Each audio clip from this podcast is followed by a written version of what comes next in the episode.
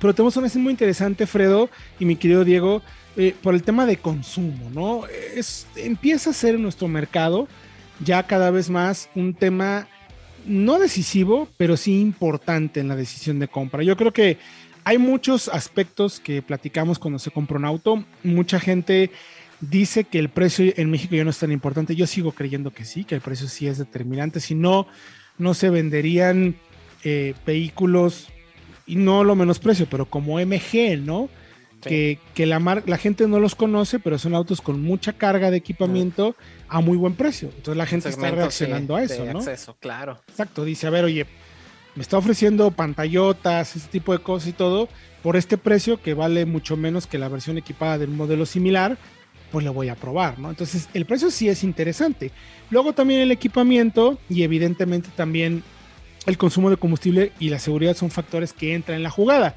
Por eso es que hemos hecho este análisis para ver cuáles son las cinco camionetas que tienen el mejor consumo de combustible en el mercado por menos de 500 mil pesos. Y además son camionetas que conocemos, que ya manejamos, que hemos probado, que sabemos de lo que estamos hablando, porque una cosa es el consumo oficial, mi querido Fred, y otra cosa es el consumo real de pruebas, que no quiere decir que nuestras pruebas sean las mejores o las únicas, pero por lo menos son iguales siempre probamos los coches de la misma manera y eso nos permite saber el consumo lo más real posible, ¿no? Entonces, dicho todo eso, mi querido, mi querido, mi querido Fred, pues, eh, ¿qué les parece si arrancamos por estricto, ¿cómo fue? ¿Orden alfabético? No, por orden de, consumo, tal cual. De la que menos a la que más promete. ¿eh? Pues adelante, mi querido Diego, empecemos. La que más promete, a ver. De, todo este comparativo tenemos a la Nissan, Kicks en su versión 2021 que en la ficha técnica asegura que da 18 kilómetros por litro. ¿eh? ¿Qué tal? Pero bueno, sabemos que la Kicks es un auto que tiene muy buen espacio, una marcha muy confortable. Además, ese motor de 1.6 litros de 118 caballos es bastante confiable. Y sí, con la caja de 5 velocidades o la CBT puede tener un muy buen consumo en nuestras pruebas en precisamente tres meses que la tuvimos a prueba, nos dio 13.8 kilómetros por litro. Entonces, aún así es un promedio, ¿no? Promedio, es bastante respetable, ¿no? Y e inicia para una de ese tamaño, claro. 362 900. Muy muy buen dato, yo creo. Y ojo, ya todas vienen con control de estabilidad vienen bien equipadas. Ya es un tema, la seguridad se volvió también ya primordial para la marca. E incluso si te vas a las versiones tope, puedes encontrar los sistemas de asistencia, quizás no todos los que hemos visto en Centra y Versa, pero sí una muy buena cantidad, ¿no? Sí. Y ya tiene freno de emergencia, por ejemplo, que es, me parece el más valioso de todos. Sí, después del ESP, sí. Bueno, sí, sí, me refiero a las asistencias ya de conducción. Sí, sí. Las asistencias de conducción es súper importante porque luego, ¿qué, es lo que hace el freno de emergencia? Pues eso, si andas en la baba, que luego a veces ya con los teléfonos no llega a suceder en el tráfico, pues frena de emergencia la camioneta. Te va a ayudar a que no golpees el vehículo de adelante o bien reduzcas la severidad del impacto, ¿no? O sea, no quiere decir que lo vaya a evitar. O sea, la física es la física, pero sí te va a ayudar a que o no le pegues o que le bajes mucho al, a la severidad del impacto, ¿no? La siguiente en la lista, bueno, y además cómo se maneja, o sea, es un coche que hemos manejado mucho y como bien mencionas, razonablemente bien, ¿no? Me parece que está muy bien para el segmento y además tiene un facelift, la vuelta un poquito más actual, ¿no? ¿Me querido Fredo? Sí, de acuerdo. Y hay que seguir con la Honda HRB porque también promete 18 kilómetros por litro, según datos oficiales. Sí. Ya, ya tiene sus años, de hecho ya no tarda en llegar su reemplazo. Y desde 400 mil pesos, motor 1.8, de los más potentes, dejando de lado a los turbo, 141 caballos de fuerza y caja manual de 6 cambios. Interesante la propuesta mecánica de caja sobre todo. Ahora, promete 18 kilómetros por litro, pero hicimos pruebas hace un par de años, antes de la pandemia, y en un reto de consumo precisamente donde Honda nos invitó a extraerle el mejor consumo a sus autos, no pasamos de 11 kilómetros por litro. Entonces, para que vean, se den una idea de el consumo oficial contra el real, o al menos el más realista. De hecho, creo que valdría la pena que aclaráramos que los consumos oficiales que presentan todas las marcas se hace, y ellos mismos lo dicen, ¿eh? no mienten, se hace bajo condiciones ideales, controladas. Incluso se hacen en laboratorios. O sea, no hay resistencia al viento, no hay resistencia a la rodación, no hay pendientes, no hay subidas, no hay bajadas. de clima incluso. Exacto, el clima afecta, el, mayor calor puede generarte mucho más consumo porque el aire es más caliente. Porque prendes el aire.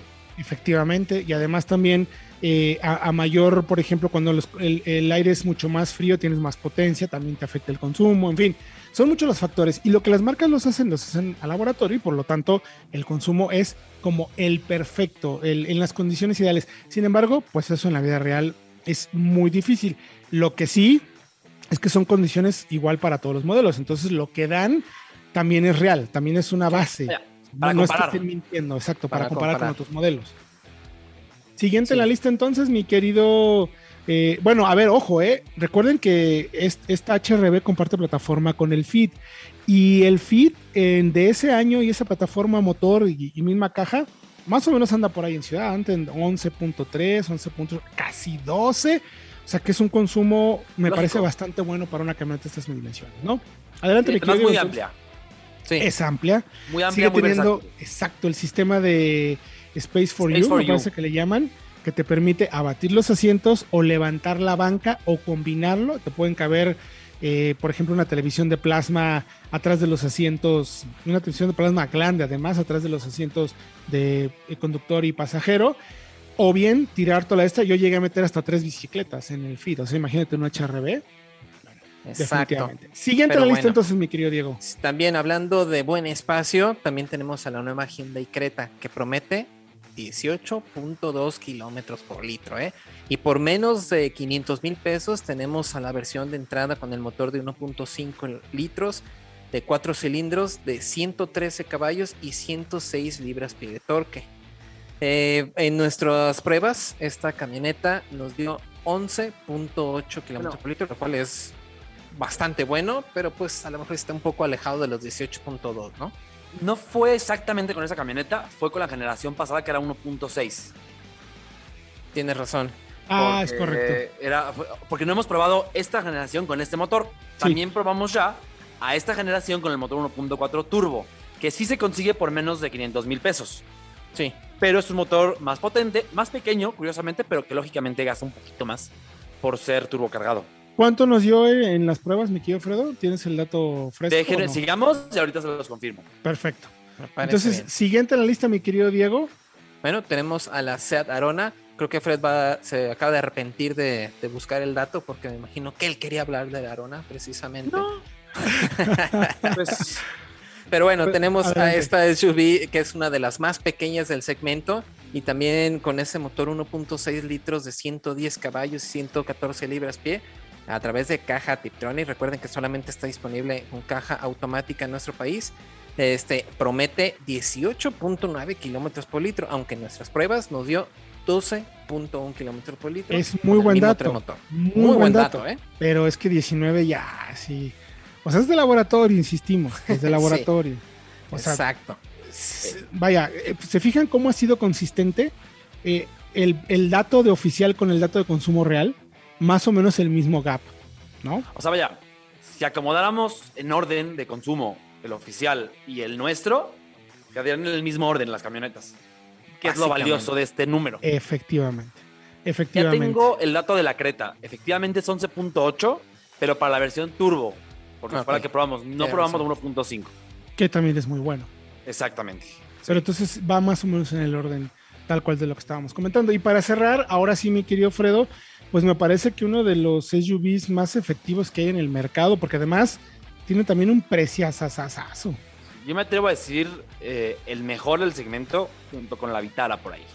Son los dos mejores, pero el Tracker estaba todavía un poquito más arriba de la Vitara por un motor más moderno, 1.2 turbo eh, en, en, todas las versiones. Tiene caja manual como opción o automática de 6. Y nos dio un consumo en nuestras pruebas, en el test técnico, de 13.1 kilómetros por litro. Pero. Muy bueno. Es muy bueno, pero el dato oficial está un poquito más alto. Llega a los 20. 20. Entonces por ahí. 20.1. Entonces por ahí. Lógico que la que más, digamos, la que menos consume en el dato oficial sea la que menos nos consumió a nosotros en nuestras pruebas de carretera y de ciudad. Además, Héctor Diego, rápidamente, es la única, junto con la Kicks, que tiene ayudas de conducción avanzadas. Pero ojo, porque aquí las hay digamos, en mayor, una mayor cantidad de versiones. En la Kicks solamente hasta la tope Y aquí ya desde la LT tiene ciertas ayudas. Sí, sí efectivamente, efectivamente. La verdad es que esos son entonces los 5 SUV que por más de 500 mil pesos te ofrecen el mejor consumo de combustible, no solo oficial, sino datos de prueba reales que nosotros hemos hecho en nuestros análisis y comparativos. Gracias, mi querido. Bueno, toda la información la pueden encontrar en www.soloautos.mx diagonal noticias. Ahí está el análisis. Échenle un ojo, pueden leer un poquito más a detalle e incluso en cada uno de los apartados se pueden ir directamente hacia la prueba de la camioneta para que puedan probar, comparar y analizar e incluso ver los videos de justo todos estos análisis que hemos hecho.